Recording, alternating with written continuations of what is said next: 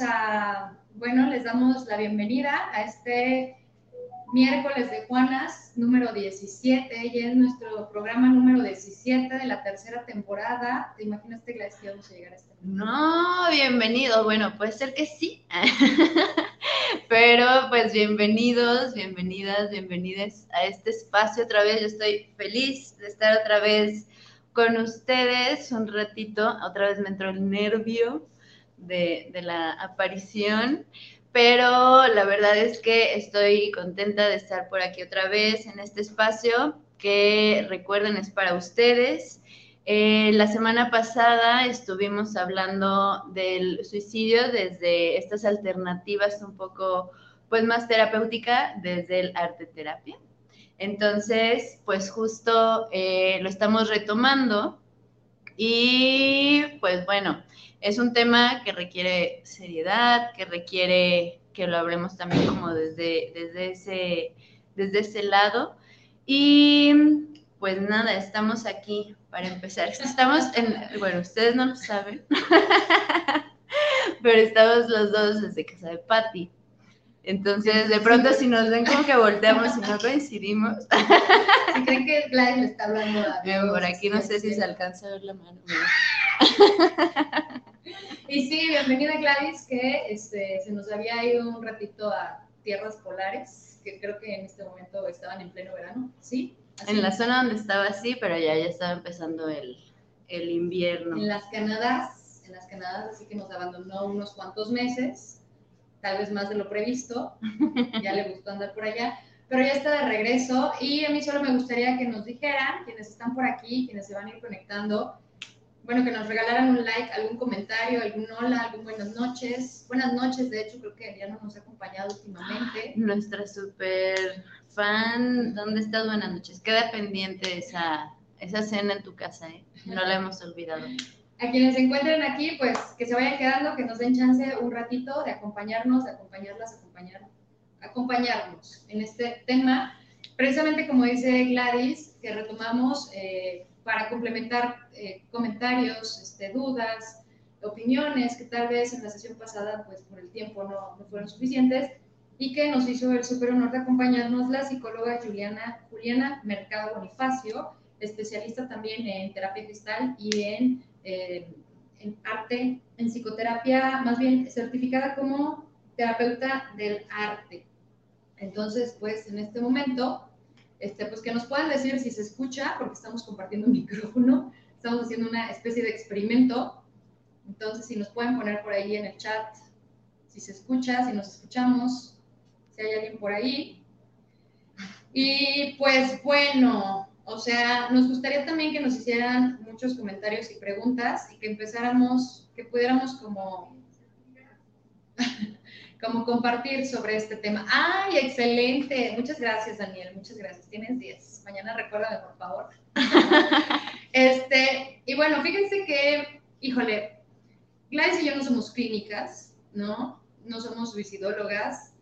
Este, cada quien va a, dar su, su, opinión, ¿no? Eh, sobre de qué forma podemos contribuir a, a reducir este, pues, estos temas, que por ahí creo que traes algunos datitos, Gladys. Acerca del... Eh, pues eso, un poquito del, del, contexto, igual retomando también un poco de lo que se habló la sesión pasada, pues recordar eso, ¿no? Que importa muchísimo siempre el contexto como para evaluar la situación de la persona que está teniendo como estos pensamientos o estas tendencias, así se le puede llamar, como para, pues sí, como para poner atención. Creo que eso era bien importante, como ir reconociendo esas red flags o estas cosas que nos permitan de alguna manera identificarlo en, pues, en nosotras mismas o ya sea en personas que también estén pasando por, por algo así, ¿no? Pero bueno, el contexto es algo bien importante. También en México, eh, entre 30 y 45 años es como en las personas que más se, se presenta, o sea, que lo llevan como a la, a la consumación. Y, y no recuerdo cuál otro dato. Que no lo... Bueno, las cifras son cada vez mayores también. Que van en aumento. Eso también es una cuestión, pues como justo que le da la, también la importancia, ¿no? Porque año con año se está incrementando esta cuestión también de la pandemia fue una cuestión que también lo, pues lo agrava. El hecho de cambiar estas dinámicas en una cuestión pues más de aislamiento, eh, pues sí, lleva a, a, que, por ejemplo, personas que también tienen eh, temas psiquiátricos, que era como algo que también comentaban la vez pasada, desde temas, pues también de eh, emocionales, ¿no? Que es justo como que retomemos esta parte, que somos todo un conjunto en el que estos varios factores de riesgos nos pueden llevar a esta, pues a estas tomas de decisiones, que al final también es una, una decisión y la única persona que es eh, dueña de tu vida, pues eres tú mismo o tú misma, ¿no? Eso también, como reconocer este poder personal, creo que es algo, pues, para tomar en cuenta. Sí, algo que a mí me gustaría mencionar, porque, bueno, quienes nos están aquí acompañando, Daniel Yosapat, Carlos, creo que también, de la Facultad de Contaduría, pues, este, están muy formados en temas, o se formaron mucho en temas eh, eh, contables, económicos, financieros, ¿no? Y entonces, en este país se habla mucho de lo que es el PIB, el Producto Interno Bruto, como para medir el nivel de desarrollo de la sociedad, ¿no? Del país entero. Y por ahí pueden buscar, este, si quieren ahondar un poquito más en el tema, hay un eh, índice mundial de felicidad. Hay países que en lugar de hablar del ingreso, del Producto Interno Bruto, hablan de la felicidad nacional bruta. ¿no? Y entonces estos países miden su desarrollo y su proyecto a, a partir del grado de felicidad de las personas. Este índice fue desarrollado por el rey de Bután en 1972 y precisamente fue desarrollado como una crítica hacia su país que le decían, oye, pero el PIB está muy abajo, ¿cómo le hacen? ¿Cómo Y él decía, a ver, alto, alto. O sea, a mí el único eh, indicador que me funciona, o, yo no, no valido únicamente el Producto Interno Bruto, sino que a mí me interesa medir la felicidad de la gente. Y entonces, claro que no, no se trata de preguntarle a la gente, oye, ¿eres feliz? Y porque además la felicidad es tan subjetiva como que lo que para ti es felicidad, para otros no. Pero bueno, en este tema seguro tienen ciertos estándares, ¿no? O cosas que toman en cuenta para medirlo. Toman en cuenta varias dimensiones. Y esto es porque si queremos hablar de la prevención del suicidio, pues podemos abordar, abordar, abordarlo desde diferentes trincheras, desde diferentes dimensiones, desde diferentes niveles. Ajá. Esto es algo que se puede, se puede pensar a nivel social. Si alguien aquí en algún momento, en un futuro, llega a, lograr un lugar en el gobierno, en el ayuntamiento, en cualquier posición donde se tomen decisiones muy importantes y, decisiones más grandes, pues puede ser algo que puedan tomar en cuenta. Les voy a compartir algunos de los indicadores que se toman en cuenta para medir este nivel de felicidad o de bienestar de las personas. Uno es el ingreso per cápita porque claro, es importante tener un, ingreso suficiente para poder vivir y solventar tus propias necesidades, ¿no? Otros son las redes sociales que creamos y creo que en estas podemos incidir la mayoría de las personas, ¿no? Crear lazos y redes de apoyo. Otro tiene que ver con la salud, con la esperanza de vida, con la expectativa de vida.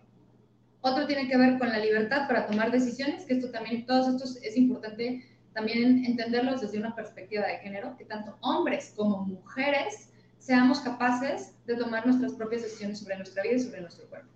Otro, el nivel de generosidad de la sociedad y a nivel personal.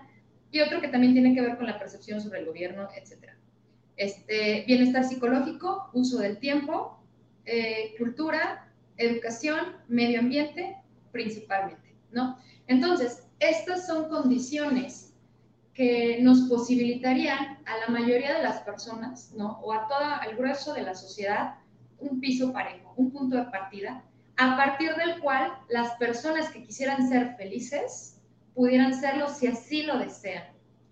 De hecho, hay un economista que se llama eh, eh, Amaiten Sen, es un economista hindú que ganó el premio Nobel de Economía, que él precisamente dice que la felicidad o el bienestar de las personas también implica que cada persona tenga el poder de configurar en la realidad su propio proyecto de vida. O sea, para empezar necesitamos tener un suelo parejo, ¿no? O sea, la sociedad, el gobierno, el entorno, o sea, necesitamos todos tener esa misma posibilidad. Y a partir de, esa, de ese piso parejo, de ese punto de partida, yo tenga la, eh, la decisión, ¿no? De configurar mi propio proyecto de vida, mi proyecto de vida no el de mi mamá, no el de mi papá, no el de mi pareja, no el que me dice la sociedad que tengo que ser porque ya soy mujer y ya tengo esta edad y tengo que bla, bla, bla, bla, bla. Entonces, esto yo lo estoy tomando porque para mí una forma de trabajar la prevención del suicidio, pues es em, cómo, cómo educarnos como personas para cada vez querer vivir más y mejor. Y eso para que yo, yo, Pati, quiera vivir más y mejor, pues tengo que ser una persona capaz de crear, construir mi propio proyecto de vida, pero claro que haber ciertas condiciones que me lo posibiliten, ¿no? O sea, si vivo, este, si no tengo un peso para vivir, este, si no tengo algo por qué vivir, si mi salud está este, este, de las patas, ¿no? Si mi salud emocional tampoco, si no tengo tiempo de, etcétera, etcétera, pues tal vez no, no contaría con las mismas posibilidades. Pero yo sé, ¿no? Que tal vez sí este, puedo tener este suelo parejo y entonces a partir de ahí la responsabilidad sobre el decidir vivir más y mejor, pues solamente es mío. Exacto, y creo que aquí también, pues a mí me cuestiona de pronto también como decir, bueno, en estos países de primer mundo que presentan todas estas em, rubros, ¿no? Como de acceso, eh, de salud, de educación, que tienen todas estas condiciones donde dice Pati, bueno, lo tienes, va, entonces tienes la posibilidad o como más bien tomas la decisión para entonces ser feliz. Sin embargo, en estos eh, países se presentan también suicidios, ¿no? Es como también entender que ese sería como un piso pero eso no asegura que no se presenten estas situaciones, sobre todo porque, como lo comentaban también en las otras sesiones, tiene que ver con procesos químicos del cerebro, ¿no? Por ejemplo, en países también que son... Eh, geografía soy re mala, pero estos países donde es como muy nublado siempre, ¿no? O sea, que tiende las personas a ser como muchísimo más depresivas, etcétera. O sea, tiene que ver con reacciones químicas en el cuerpo también. Entonces, lo mismo, eso no es igual a que toda la gente se vaya a suicidar, ni al contrario, ¿no? Ni el que tener todas las condiciones te vayan a hacer que nunca pase por tu mente. Entonces, creo que sí es una cuestión, em, pues, estructural hasta cierto sentido, hasta cierto punto, y reconocer que creo que esa es como también la parte que más nos gustaría a nosotras que tomen o que tomemos en cuenta, pues, ¿no? Como algo que es real y que algo que también es posible, que es una decisión, que esta felicidad, como ya también si nos ponemos más filosóficas, es como decir, bueno, ¿qué es la felicidad, no? Entonces, pues justo ir buscando eso que a ti te da sentido, ¿no? La sociedad podrá decir un montón de cosas que en eso se basa, incluso como hay muchos dichos, ¿no? Como en la parte del dinero, de, bueno, el dinero no te da la felicidad, pero vaya que te ayuda a estar en este mundo, ¿no? O sea, es como también algo súper necesario como para poder estar, y más viéndolo desde una cuestión de abundancia, ¿no? No más como una cuestión de, de sí, del dinero por el dinero, ¿no? Sino sobre una cuestión que te da bienestar, o sea, como centrarlo sobre todo en esa cuestión del bienestar, ¿qué nos genera eso? Y eso va como a la felicidad, luego también nos enfrascamos en esto de decir así, vamos en búsqueda de la felicidad, ¿no? Y la vida se torna esa búsqueda sin a lo mejor en verdad disfrutarlo, ¿no? Y disfrutarlo creo que en eso está realmente como la, pues la felicidad, verlo más como el camino, no como ese fin al que queremos estar y en el momento en el que tú estás centrando tu energía en algo que disfrutas, en algo que te da, tanto en la parte emocional, puede ser espiritual, económica, además, pues se va nutriendo, pero hay que encontrarlo. Creo que la chamba personal es justo ir explorando para encontrar eso que te da realmente sentido. A lo mejor no has probado algo que ni te imaginas y eso puede ser algo que te, que te motive, ¿no? Algo que te dé esa, esa fuerza, pues. Fíjate que aquí Isabela, saludos a Isabela, este, una niña muy inteligente, si no te estoy confundiendo. este, dice, em, hay personas felices que aún así piensan en suicidarse. Algo que, que, creo que sería importante eh, desde mi perspectiva y debe de haber este, otros referentes. La diferencia entre la alegría, la alegría y la felicidad, ¿no? Por ahí si ustedes eh, buscan eh, la, desde la etimología, ¿no? De, desde la, la, propuesta de Aristóteles que hablaba sobre la búsqueda del bien supremo y este concepto le llamaba eudaimonía, y lo buscan por ahí en internet, les va a aparecer como sinónimo prosperidad, bienestar y felicidad. Y usualmente las personas pensamos en la felicidad como ese momento efímero, ¿no? Ese momento placentero y efímero que en realidad nos causa alegría. Pero si asumimos la, la felicidad como un bienestar, pues entonces una persona feliz no estaría pensando posiblemente en suicidarse. Tal vez sí una persona alegre, porque está teniendo un momento placentero, un momento de alegría, pero la alegría no es lo mismo que la felicidad. Entonces, em, por ejemplo, la, la, felicidad incluso, o estos momentos de bienestar, yo creo que muchas personas nos hemos dado cuenta que no la, no la identificamos, no, no identificamos que somos felices, no identificamos que nos encontramos en un momento de bienestar hasta que dejamos de tenerlo o hasta que dejamos de serlo, ¿no? Y entonces es usual la frase que decía, era feliz y no lo sabía, ¿no? O sea, hasta que dejamos de serlo nos damos cuenta. Entonces, por eso normalmente no se, no se piensa en la felicidad como algo, algo a lo que se aspire, porque una vez que lo tienes ni te das cuenta. Pero las personas sí buscamos mucho momentos de alegría, momentos placenteros. Claro, y referente a esta pregunta, creo que también es un poco desestigmatizar, que que también lo hablamos un montón, o lo hablaron un montón en las otras sesiones, porque al final, a lo mejor cuando, cuando lo verbalizas con alguien, digo, a lo mejor lo, lo estás teniendo, alguna vez pasó por tu mente, no significa que lo vayas a hacer, pero el poder como de pronto también decir, alguna vez lo pensé, no te hace justo como, pues sí, ni menos, ni más persona. Creo que va con, junto con esta parte del estigma que el hecho de que lo hablemos, eso va quitándole un montón de carga también a las personas que, por ejemplo, alguna vez lo pensaron o sí, pues da como un, un, alivio, una, una parte también como de saber que no se está solo o sola. Creo que eso es como también fundamental, como en las personas que, que a lo mejor lo están pensando, que te das cuenta que aunque te sientes sola, o solo, no lo estás. Por más que, creas que así es, si buscas en tu red de apoyo, seguro encontrarás una persona o alguien, pues, ¿no? Como para también, em, sí, reconocer que cuando se comparte, también lo, lo hablaban, es, o sea, cuando lo verbalizas, se quita algo de esa, de esa presión que estás sintiendo o algo de ese malestar. Lo estás haciendo como con alguien más, se reparte un poquito, ¿sabes? A lo mejor no te va a dar la solución, pero ya te escucharon y desde eso, créeme que te va a, a servir también, ¿no? Como para poder soltar poquito a poco, pues sí, como esa ansiedad que también, bueno, puede ser ansiedad, pueden ser otras cosas, pero un poco desde, desde allá. Y, es que este, hace rato que estábamos platicando Gladys y yo decía, Gladys, que este tema a veces de sentirte solo o sentirte sola.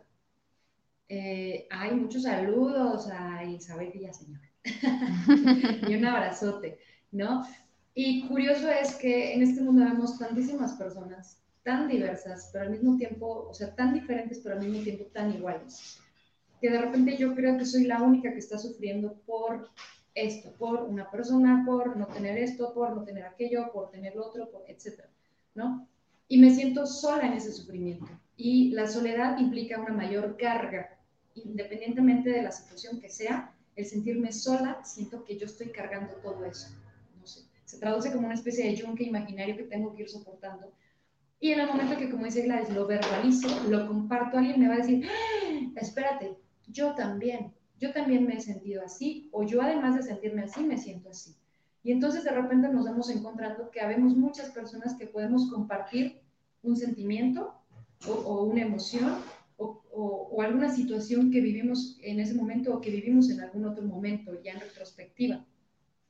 Entonces, esto de compartir, pues sí, sí, sí, yo creo que les ha sucedido mucho en el momento que hablas algo, que lo compartes, que lo dices y es de, ay, tenía que decirlo. Sí, claro, incluso a veces aunque no te digan nada a quien se lo estás diciendo, o sea, como en esa parte de la escucha, ya soltaste también un montón de, de esa carga, ¿no?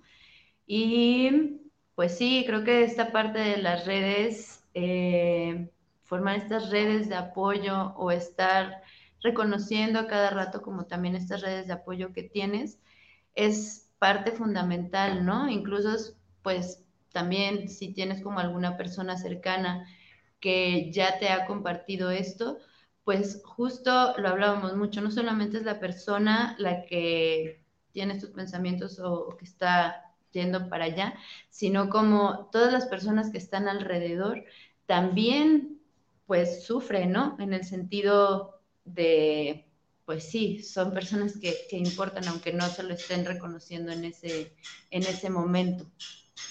Aquí tenemos un, un mensaje de Daniel, este, un importante colaborador, donador de tapitas. ¿Para qué? No, es que mi gato juega con las tapitas, pero no para de ustedes.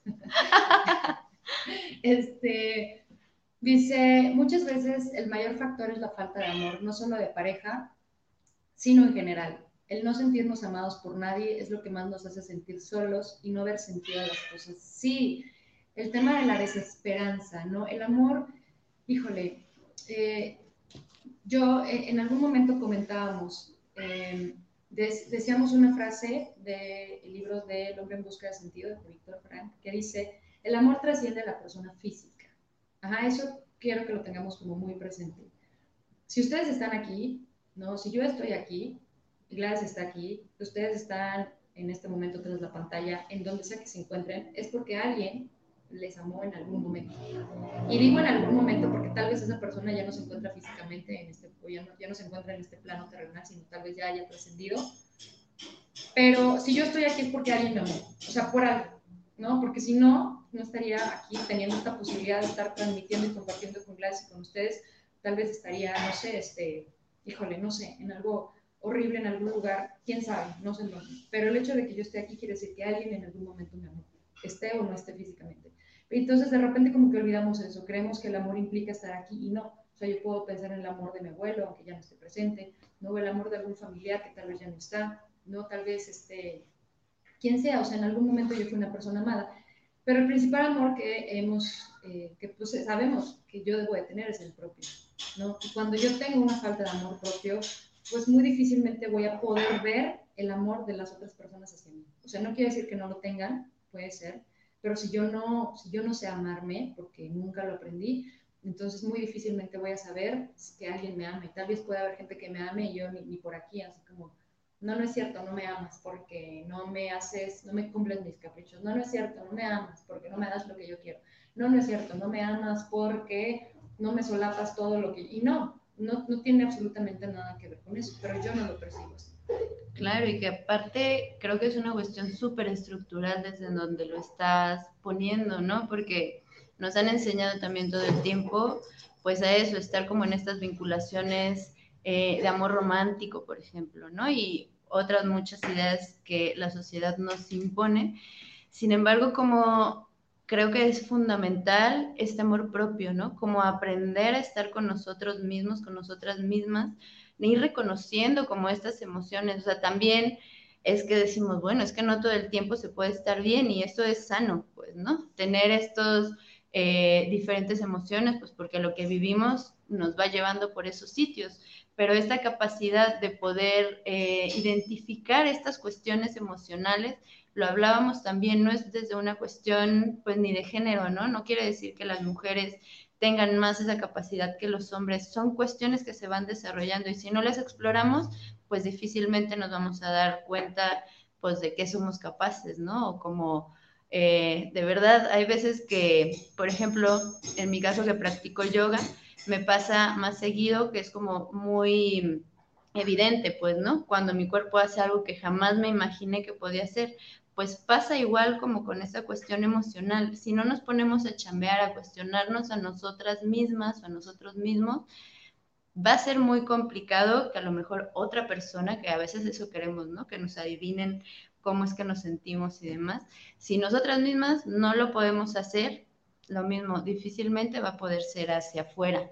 Entonces, luego decimos, bueno, sí, sí, sí, lo puedo entender, ¿no? Pero ¿y cómo le hago? ¿O cómo es que puedo ir explorando esta, esta parte? Y creo que, creo que por ahí, ah, ya vamos llegando a esta parte que le decía Patia y como en qué lo, lo vamos a enfocar, y que era como pensar justo en esas razones por las que importa estar vivo o importa estar viva, pues, ¿no? O sea, podernos enfocar también como en esa parte que da esperanza, que muchas veces el dolor que estas personas, el dolor o sufrimiento que están experimentando, pues obviamente no se alcanza a ver esa luz.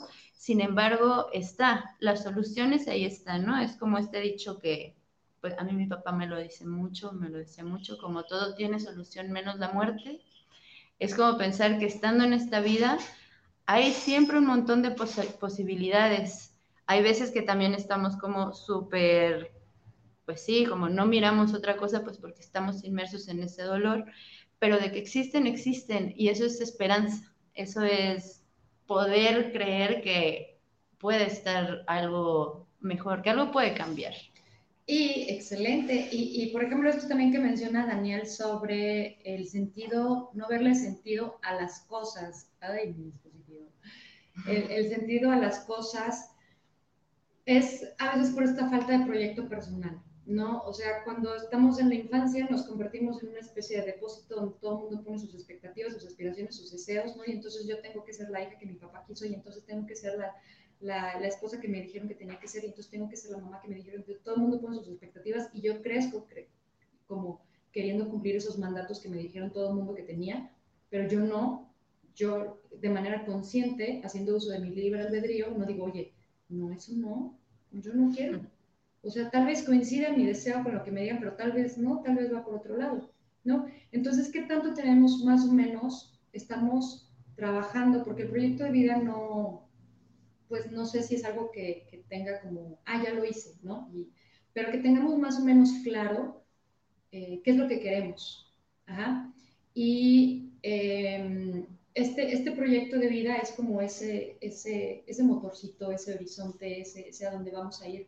Y como dice Gladys, em, el proyecto de vida no solamente eh, es, eh, y eso es darle un sentido a las cosas, Daniel. Cuando yo no tengo claro qué es lo que quiero, este, no, no, no sé. A ver, espérame, ahorita con esa pregunta, fantasma, pagan saludos. Cuando yo no sé qué es lo que quiero, más bien, yo no tengo que saber en este momento absolutamente todo lo que quiero, ¿no? Pero al menos tengo que estar en busca de eso Y que incluso saber que puede cambiar, por ejemplo, ¿no? O sea, sí, sí, ya, ya no quiero ir para acá, voy para allá, pero me estoy moviendo. O sea, no estoy aquí diciendo para allá o para allá o para allá. Más bien voy porque hoy, en este momento, creo que es para allá cuando llega aquí digo, no, no era para allá, no, ya no es para acá, ahora es para acá. Y cuando llega acá es para acá, pero me estoy moviendo, te estás moviendo, no estás estático. Y la vida es movimiento. Todo lo que se queda estático muere. En, lo, estático, en, donde no hay movimiento, no hay un sentido de ser. Entonces hay que movernos, hay que buscar, hay que, hay que probar, ¿no? Este, hay que experimentar, y entonces, en esta búsqueda del, proyecto, del propio, de poder realizar yo mi propio proyecto de vida, independientemente de lo que me diga mi familia que yo debo ser y la sociedad, y etcétera, pues es también disfrutar el camino. Y disfrutar el camino es disfrutar el día a día. Y el disfrutar el día a día es aprender a disfrutar y aprender a disfrutarnos. E implica, sin embargo, a las personas nos han educado para que le tengamos mucho miedo al placer. Porque, cuidado, el placer sí puede ser peligroso porque nos puede distraer de muchas otras cosas. Entonces, una cosa es hacer uso de los placeres y otra cosa es un abuso de los placeres. Cuando las personas hacemos el uso de los placeres, cada vez queremos vivir más y mejor. De hecho, no hay personas que, por aquí lo, tengo apuntado, este, no hay alguien que, más bien, no hay alguien más, eh, no, no, no, más, más bien, las personas que cada vez, o sea, que, aprenden a gozar de la vida, cada vez quieren vivir más y mejor cuando sabes disfrutar de la vida. Y disfrutar de la vida implica tener la capacidad de encontrar todos esos pequeños placeres que están en el día a día. Ajá. Y por aquí tengo una frase de, un, de, un, este, de una persona, un francés, que decía, hay que retener con todas nuestras uñas y dientes el uso de los placeres que los años nos van quitando poco a poco.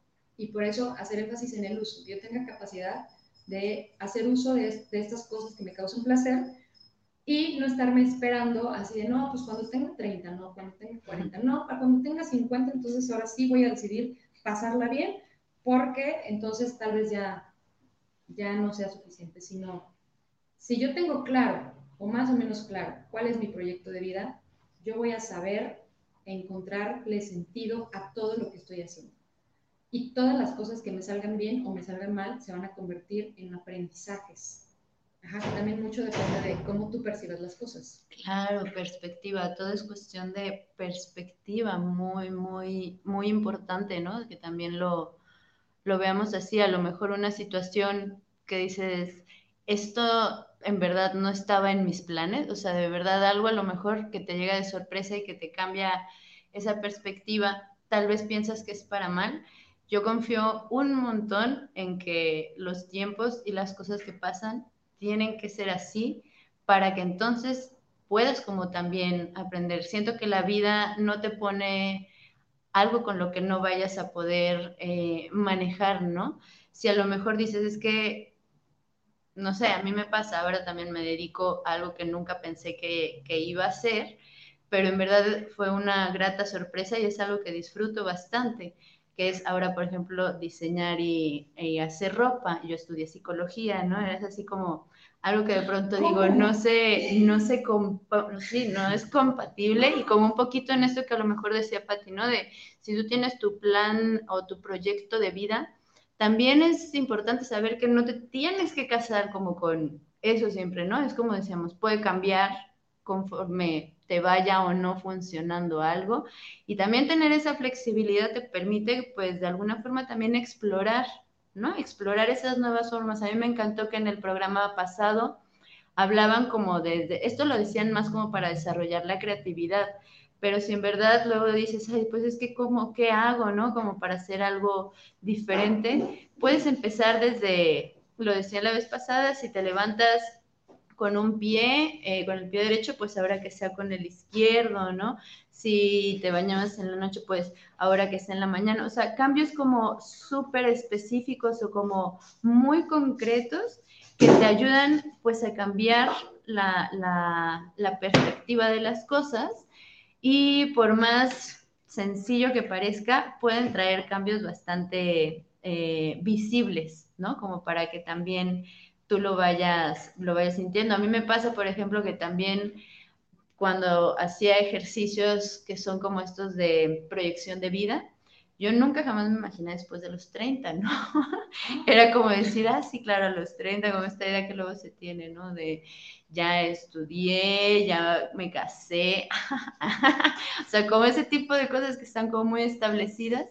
Al final, uno también se da cuenta, como con esa exploración, que vas encontrando tus propios caminos, tus propias formas, y eso también es súper válido, como para que también vayas pues nutriendo, ¿no? Como este, este camino propio, que también reconocer que no hay reglas y que no hay recetas para lograr lo que quieras, o sea que en verdad los caminos siempre son un montón, ayuda mucho, aunque de pronto no lo veamos, que en la crisis suele pasar mucho, ¿no? Que es cuando nos encontramos mucho más nublados, es saber que todo pasa también, todo pasa siempre y en el momento en el que estés como que también más tranquilo o tranquila, seguramente podrás tomar las decisiones. Confía también un montón en, pues en eso, en ti, que creo que es lo que mucha gente o muchas personas de pronto no, sí, no reconocemos que nos tenemos a nosotros mismos, a nosotras mismas. Sí, fíjate que a mí me mataron hace poco, o sea, ¿cómo? Aquí preguntando sobre cuántos años decidieron vivir, hubo quienes dijeron 30, ah, quienes dijeron 35. Yo dije, ¡Oh! me acaban de, con permiso, pero yo ya no.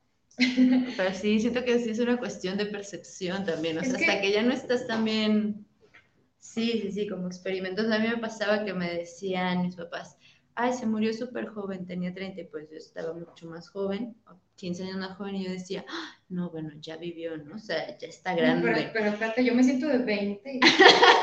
Y es eso, uno llega entonces, una llega entonces a esta edad cuando dices, pues no, no, o sea, claro que hay todavía un montón de cosas, es como también una cuestión eh, muy aprendida, que, que todo el tiempo está parte de la, sí, pues de la juventud, de la eterna juventud, es como una cuestión muy atesorada, pero que en verdad saber que las experiencias de vida no se limitan pues a una edad, ¿no? O sea, las cosas que se experimentan van cambiando también todo el tiempo. Y fíjate que en esto que decimos del proyecto de vida, más bien les digo, no tengo que saber lo que quiero ahorita, ¿no? Posiblemente todavía, todavía estoy en esa búsqueda de descubrirlo todavía. Pero y que no hay edad para eso. También. Para descubrirlo, pues tienes, tienes que experimentar, ¿no? Tienes que decir, ok, voy a ir por acá, voy a ir por allá, porque si si me quedo aquí sentada, pues ¿cómo, ¿cómo voy a descubrir para qué soy buena? ¿Cómo voy a descubrir cuál es mi lugar en, este, en esta tierra? O sea, ¿por qué vine a este planeta?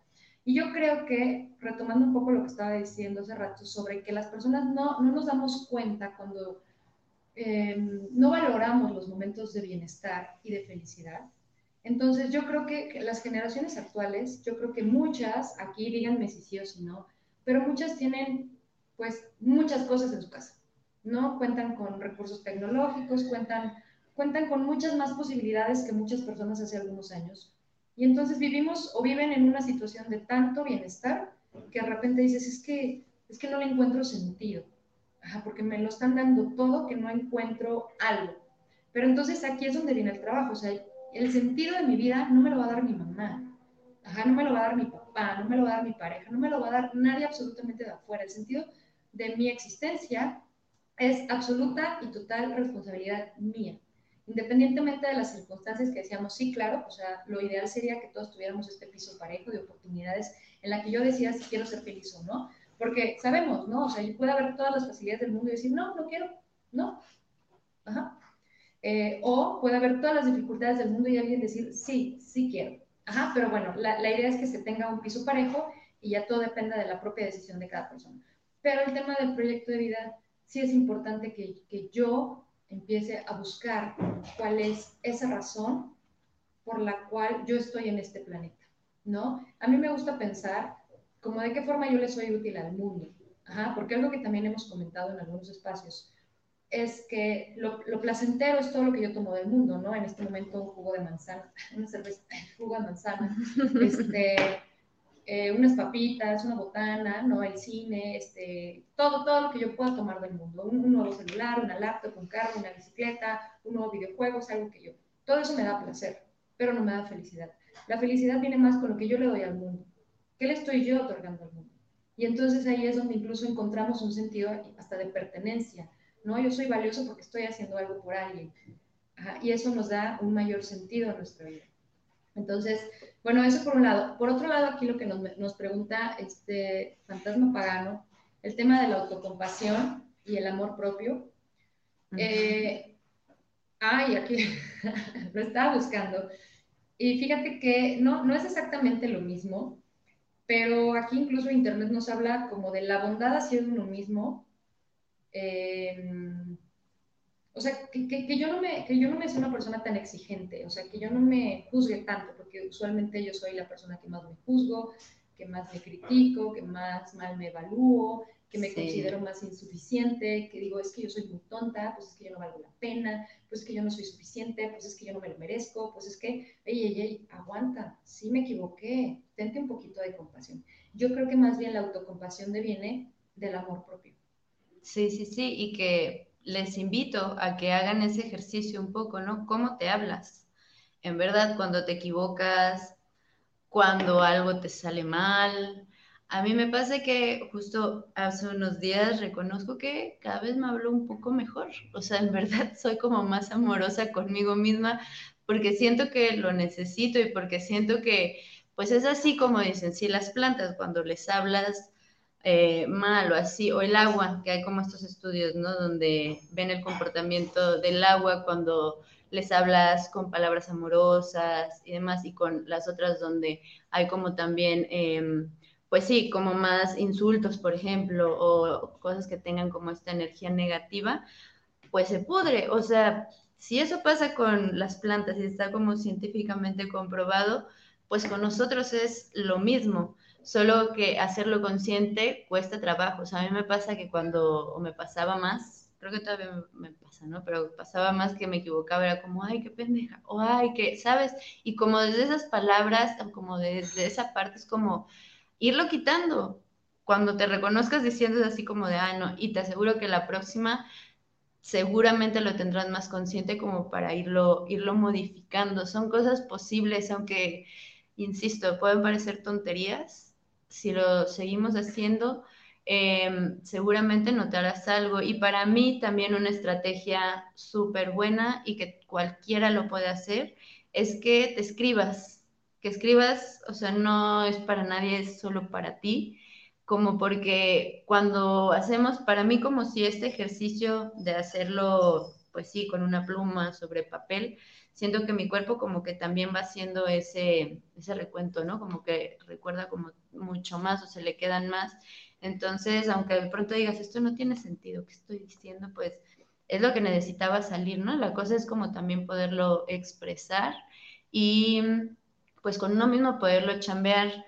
Obviamente, como también lo hemos hablado mucho, si sientes que es necesario eh, atención profesional, no lo dudes, pues, ¿no? Eso también es como, si el amor propio, si una se puede sostener a una misma, una puede desarrollar herramientas, pero muchas veces ese acompañamiento te va a ser pues mucho más sencillo, mucho más disfrutable, ¿no? Lo que hablamos de no todo en esta vida tiene que doler un montón para que valga la pena. Eso también nos han enseñado mucho. No, pueden ser caminos de verdad placenteros, caminos en donde te estés explorando desde el disfrute. Entonces, por ahí son como algunas herramientas que Patti decía, ¿no? Crear esperanza a través de la acción. ¿Y qué más acción también va, ¿no? Como desde el testimonio propio, digamos, en el poderlo, pues dártelo a ti mismo o a ti misma.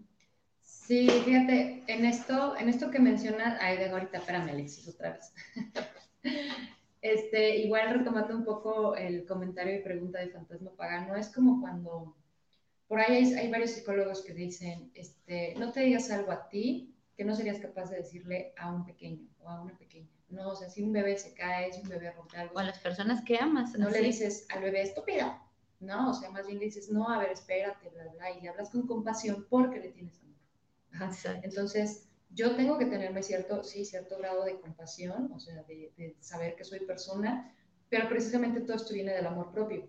Y el amor propio, pues lo que hemos comentado en varias ocasiones, o sea, cuando ustedes empiezan a conocer a alguien, es, es imposible que no, no desarrollen empatía por esa persona, ¿no?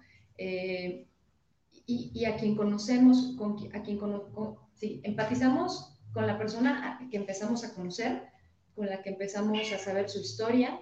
No, no, no nos importa si es ordenada, desordenada, si es dispersa, no es dispersa, si este, es olvidadiza, no es olvidadiza. Usted tú dices, yo la conozco, la estoy conociendo y así la quiero. Pues exactamente funciona igual. En el momento que yo empiece a conocerme, decir, ay, sí, la verdad es que sí soy dispersa, ay, la verdad es que sí soy distraída, no, pero también soy muy comprometida, ay, no, pero también soy muy amorosa, bueno, pero también la verdad es que yo soy muy despistada, luego la verdad es que luego me desespera el gato chillón. Y en todo eso, que yo empiezo a aceptar que soy, ¿no? O sea, yo me estoy conociendo, pues inevitablemente voy a desarrollar compasión, amor hacia mí, ¿no? Y compasión. Ajá, que dice, es, en, el amor hay vida, o sea, cuando, hay amor hay vida. Ajá, entonces, y, y, en estas personas que toman decisiones de ya no estar en este plano, yo creo que sí puede haber mucho amor, pero de repente no, no lo vemos, ¿no? Y aquí es es este, saber, saber que, que, podemos ayudar a alguien. Aquí nos decía esta Juliana en la sesión pasada que no somos responsables de la vida de nadie y nadie absolutamente es responsable de mi vida. Si yo decido vivir, si yo decido cometer suicidio, nadie es culpable. Eh, y yo no soy ni responsable ni culpable de que alguien también tome sus decisiones, pero sí puedo ver, eh, ser como, em, ver qué tanto está en mis manos, Ajá, qué tanto yo puedo hacer. Y como dice Gladys, muchas veces la escucha, ¿no? la mirada, ¿no? El, el, hacerle saber a la persona que no está sola, que yo sé quién es, que yo le reconozco, que yo le identifico, pues eso ya a veces significa muchísimo. Y aquí, como menciona Alexis, ahora sí, momentos personales que nos den placer en el día a día también. Sí, hay que gestionarlos, nadie nos enseña, o como justo esto, no, a veces que ni lo pensamos, pero a veces hacerte un tecito, o sea, darte algo que digas, esto es algo amoroso para mí, hacerte de comer, que de pronto dices, ay, bueno, a mí me pasa que digo, vas a hacerme de comer para mí, pero pues está bonito, pues hacerte de comer para nutrir, o sea, como también reconocer un poco ese sentido más profundo. A ver, ¿esto qué me va a dar? Un té que me va a dar. Bueno, pues es un ratito de, de apapacharme. Que, que nos pongan aquí esos momentos, esos pequeños momentos que pueden disfrutar en el día a día. No, no en las vacaciones, ni en la playa cada tres años que vayan, no, no, no, en el día a día. Sí, claro. Claro, y también, ya para ir tal vez como aquí en, el tema, pues hay como también algunos, eh, a mí me tocó como curiosamente, en, hace unas semanas en un parque, era en Canadá, tenían eh, igual amarrado a un árbol una cajita eh, que era como justo un movimiento eh, tenía el nombre del chico que se suicidó, la verdad no lo recuerdo, no tomé la, la, fotito, pero era como un homenaje a su vida y entonces lo que hacían era como en esta cajita, adentro había pues tarjetitas donde la gente dejaba mensajes y tú podías pues recoger un mensaje y dejar uno, ¿no? Como para un mensaje que tú le quisieras dar a estas personas. Y es que me parece muy importante hablar de esto porque se trata de generar empatía también, como tratar de entender, em, ajá, justo en lugar de juzgar, tratar de generar eh, desde la empatía, pues estos espacios de contención, de soporte, que ahora es como soportar, pero justo desde esta parte, no de aguantarnos, sino como de dar ese piso de apoyo, de dar esta, pues sí, este acompañamiento para, para poder no sé, estoy convencida de que si fuéramos más empáticos y empáticas, este mundo sería bien, bien diferente. Sí, empáticos, empáticas y compasivos y compasivas con uno mismo. Así como buscamos la empatía hacia las demás personas, hacia uno. Aquí Daniel nos dice que él disfruta la caminata hacia la universidad todos los días con música y a paso tranquilo. Sí, caminar. Las personas cada vez buscamos caminar menos, o sea, les digo, la vida es movimiento, lo que no se mueve se muere, o sea, el carro que no se mueve se, se, echa a perder, la bici que no se mueve se oxida, o sea, todo lo que no se mueve se descompone, deja de funcionar, tal cual, muere, ¿no? Entonces, cada vez queremos movernos menos, no, quiero un elevador, no, quiero unas escaleras eléctricas, no, quiero estacionarme fuera del súper, no, quiero ir al Oxxo este, en carro cuando está aquí una cuadra, no, quiero, y no queremos movernos así, me tengo que mover, no, movámonos, o sea, caminemos, rodemos. Claro, llevo rodando en mi, casa. Ay, extrañaba mi bici. Este, exactamente, entonces caminar es, o sea, la actividad física es súper necesaria y cada vez nos la hemos hecho más aladito. Ajá, y como igual también en este aspecto como de acciones que te dan, pues sí, como que te dan como este contexto para que puedas, eh, sí, pues ser feliz es como también reconocer que, ahora Pati lo hablaba, ¿no? Desde la parte física, como es como todo, eh, darle ese mantenimiento. Eh, la parte también espiritual, que de pronto, pues eso, em, en lo personal, yo creo que es como a veces lo que más me cuesta o siento que más me cuesta, como en la parte em, concreta, ¿no? O sea, como de cómo nutro eso yo día a día, porque sí me considero una persona espiritual y, por ejemplo, para mí eh, meditar es algo importante. No lo, no lo hago todos los días. Creo que, por ejemplo, con el ejercicio o con la práctica ya me pasa, ¿no? Que ya está integrado como a mi cotidianidad y me cuesta mucho más esta otra parte. La reconozco. Entonces, como también saber de pronto eso de ti te ayuda como pues para que puedas chambear eso mucho más específico, ¿no? O sea, como ver qué parte tú crees que te hace falta, te hace falta fortalecer. Y entonces, pues te puedes enfocar, ¿no? No podemos hacer todo a la vez, porque luego ya también, bueno, ya es pura proyección, ¿no? Como cuando te da ansiedad porque quieres hacer todo, todo, y pues no. O sea, es como también ir poquito a poco, disfrutar el proceso. Acordémonos, disfrutar el proceso, siempre. Y disfrutar el proceso implica o sea, disfrutar todo, o sea, lo bueno, lo malo, y por ahí dicen que la única tragedia o la verdadera tragedia de las dificultades es no poder extraer el aprendizaje de ellas, ¿no? O sea, si termino una relación, si reprobé una materia, este, si me corrieron del trabajo, muchas cosas, o sea, nos pueden pasar muchas cosas, que me caí, que me torcí, lo que sea. Digo, no quiere decir que sean cosas que esté disfrutando, ¿no? Pero ahí lo verdaderamente trágico es que yo no haya aprendido nada. Si yo digo, ¿qué aprendí de esto? Ah, pues que debo de estudiar con tiempo. Ah, de que debo de tomar en cuenta esto. Ah, de que debo hablar las cosas antes de que explote. Ah, entonces ya no es una tragedia, porque ya pudiste tomar un aprendizaje que de otra forma no hubieras rescatado. Aquí nos dice Carlos que él disfruta mucho hacerse su desayuno, eh, tomar café durante las clases. Ah, muy bien. Este, y darse pequeños respiros y descansos a lo largo del día. Fabuloso, sí. O sea, prepárense, aunque a la gente no le guste cocinar, es tan rico poderte preparar una sincronizada por la mañana o por la noche. Ahorita digo, hay una sincronizada, me siento, pongo un ratito los Simpson para mis para los, este, ¿cómo se llama? Mis frases del día de mañana. de ahí vendrán. De ahí vienen las clases de la nota de los Simpson. y, y, eso es, lo, lo, que me encanta, ¿no? Aquí tenemos, a ver, ¿puedes leer este? Sí, es que estoy en el cel, pero sí se alcanzó a ver. Saludos desde Aguascalientes, soy su fan, en particular de Citlalit Sin García. No, bueno, super fans. No, pues sabes qué, fórmate, porque déjate cuento que Citlali es quien tiene más fans y tiene una larga lista. ¿Qué hace con el Pero tremenda la. Sí, no, Lali, Lali.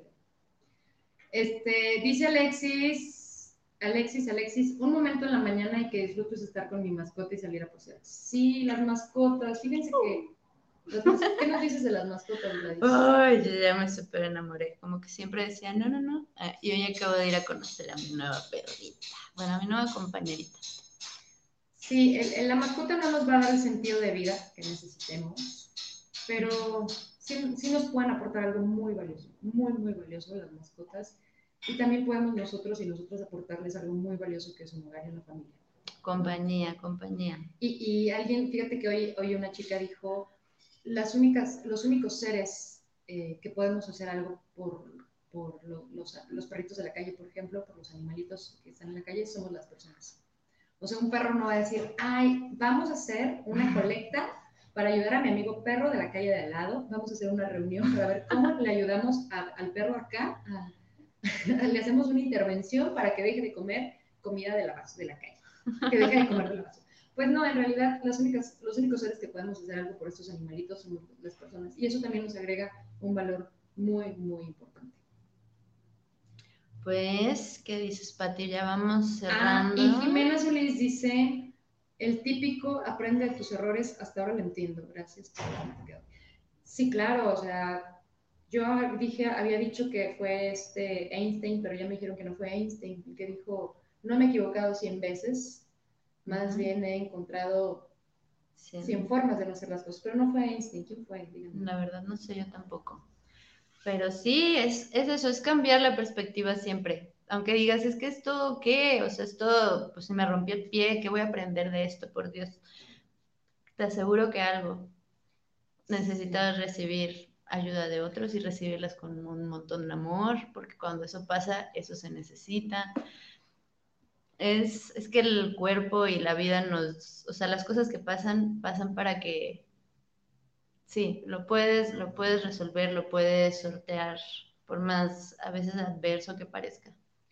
Y en esto que también menciona Jimena, saludos Jimena, este, Fíjate que estaba escuchando hace poco a unos testimonios que hablaban de una experiencia, más bien la experiencia de unas personas con testimonios de sobrevivientes del cáncer, ¿no? Y decían que las mujeres, que fue cáncer, cáncer de mama, habían externado que fue lo mejor que les pudo haber pasado en la vida. Y tú dices, ¿cómo? O sea, ¿de qué me estás hablando? Y precisamente decían es que a partir de entonces aprendimos a valorar todo lo que no valorábamos antes. Aprendí a reconocer lo que tenía, aprendí a, a, ver lo, valioso de mi familia, aprendí, aprendí, aprendí. Igual, o sea, hay gente que de repente dice, es que la diabetes es lo peor que me pudo haber pasado. Mira, si no te hubiera dado diabetes, si no te hubieras enterado que te dio, jamás en la vida hubieras empezado a cuidarte y a hacer ejercicio. Por ejemplo. Ajá. A veces no reconocemos las partes hasta de nuestro cuerpo tan valiosas hasta que no te friegas el dedo chiquito de Un dedo chiquito, sí, claro. Y dices, es tan importante, pues sí es tan importante, pero nunca te habías dado cuenta. Y aquí tenemos a una persona súper especial. ¿A quién? No veo, es ah, es que no, le agregado, no le he agregado, no le he agregado. Ay. Saludos, Ma. No, es, no, es, no es mentira lo que dicen. Así. Saludos, Saludos a, mi, mamá que me está viendo. Este, igualmente, siempre es un gusto saludarla, verla, saber de usted. Y pues, ¿qué será? Yo, yo le sugeriría también que seamos para esas personas eh, quienes queremos que sean para nosotros. No sé si, lo, expliqué bien, pero que yo sea esa, esa escucha, ese, esa red, ese, ese aporte para la vida de alguien que a mí me gustaría tener, tener en mi vida. Ajá, o sea, si yo me hago un examen y digo, no, pero espérate, yo a nadie le aporto nada porque a todo el mundo trato mal, a todo el mundo critico, a todo el mundo juzgo, pues muy seguramente va a ser difícil que alguien este, no me perciba de la misma forma, ¿no? Entonces, seamos ese, esa buena persona para alguien que queremos tener en nuestra vida. Seamos empáticos, empáticas. Creo que es un perfecto, pues como también cierre para, para este tema. Y recuerden seguirnos en todas nuestras redes sociales, Facebook, eh, YouTube, en Spotify ya lo saben. Sí, sí, Mimi, lo dijiste más, más fácil. Haz por alguien lo que te gustaría que hicieran por ti, sí. es que... Pero sí, sí Eso es algo mío, o sea, me cuatrapeo. Este, y también saludos a Nava, porque nada más vemos dos cubitos. Seguramente es porque tiene iPhone y aquí no contamos con iPhone. pues bueno, pues nada, pues muchas gracias. Gracias, gracias por acompañarnos otro miércoles de Juanas y estén atentos, atentas para el próximo programa que va a ser también súper especial el 28 de septiembre. Bueno, esperen por ahí las, las noticias. Ya vamos a estar publicando como toda la, toda la info. Y pues, como decía Gladys, nada más al principio, o sea, recuerden, no están solos, no están solas, o sea, siempre hay alguien. Nada más que de repente este, no vemos, no vemos quién está ahí, pero siempre hay alguien. Y ayuda profesional también es súper variada para todos y cada uno. Mm. Pues bueno, pues ya, ahí los vidrios. Cuídense. Gracias, gracias, gracias. Bonita noche. Nos vemos próximo. Ahí, ¿dónde estamos? Ni se ve nuestra mano. ay, ay, ay, güey. aquí, aquí toda la noche. Gracias, nos vemos. Bye.